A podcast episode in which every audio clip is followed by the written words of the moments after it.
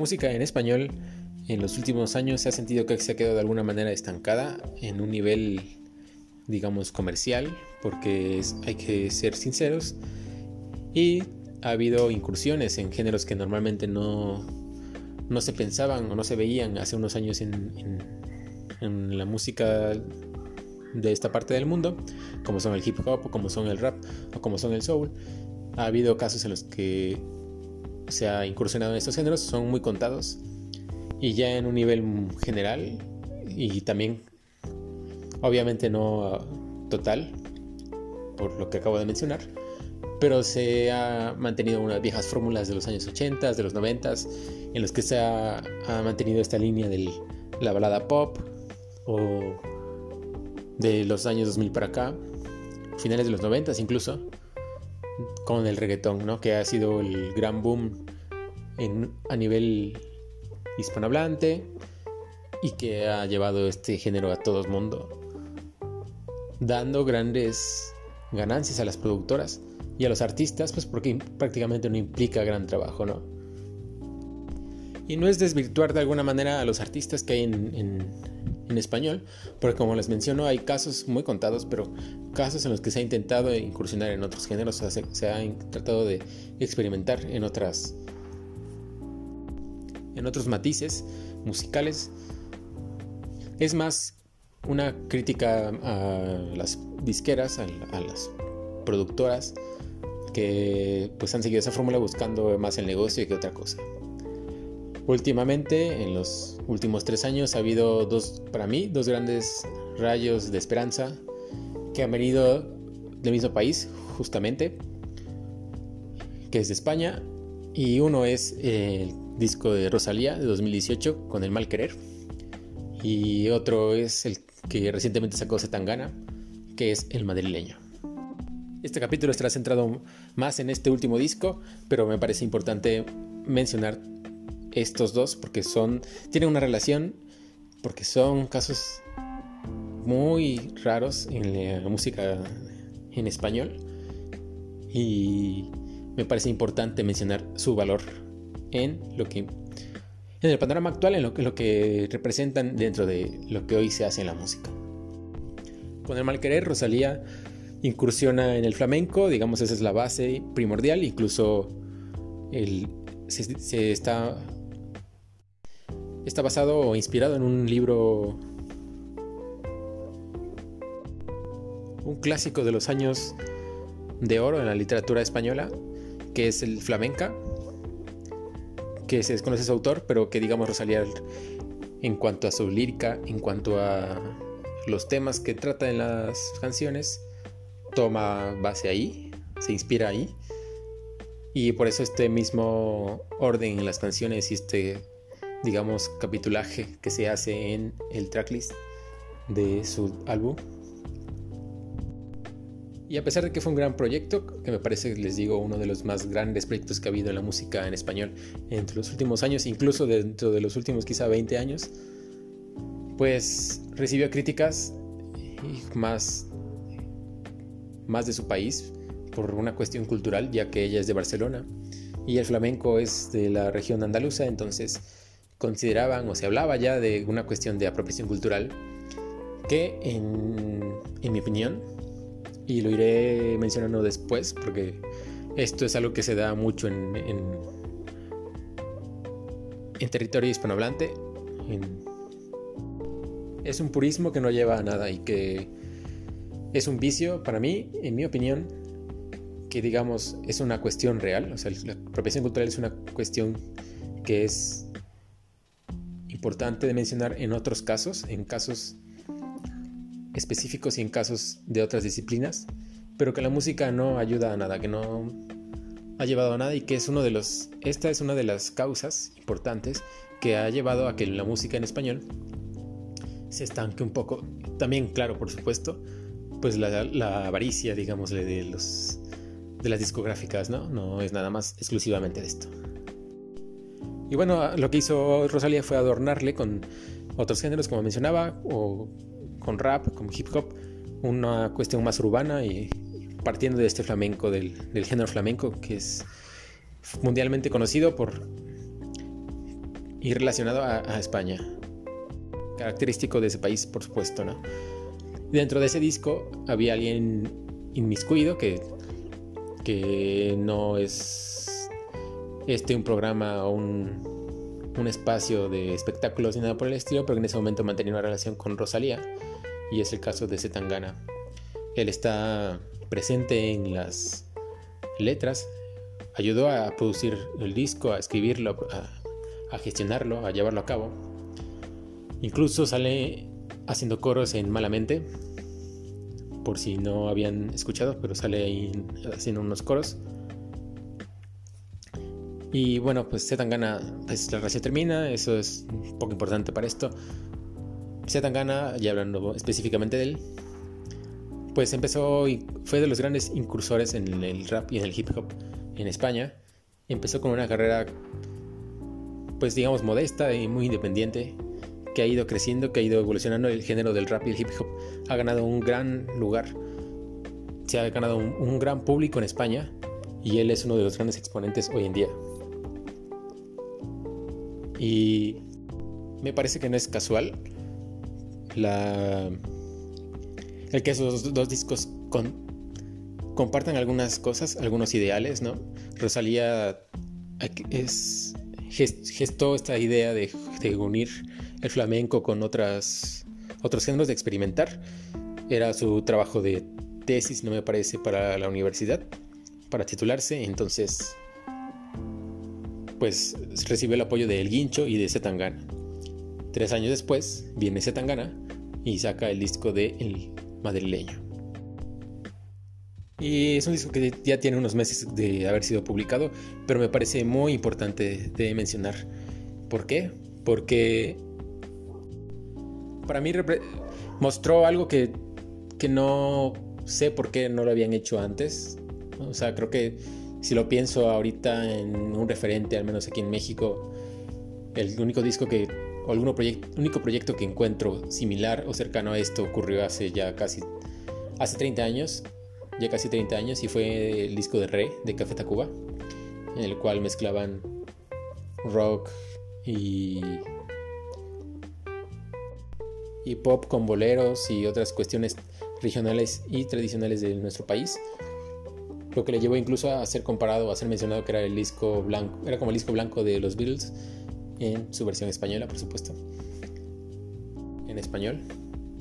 Y de ahí no encuentro otro referente, o sea, es lo que hizo Zetangana fue, lo, fue, digamos, un poco al revés, o sea, el tener esta base del hip hop y el rap y revestirla con cuestiones tradicionales de géneros tradicionales en la lengua castellana, la lengua española. Hay salsa, hay bolero, hay regional mexicano incluso. Hay rock, aparecen dos grandes exponentes que es Jorge Drexler y Andrés Calamaro. Y el éxito que tiene, que ha tenido es,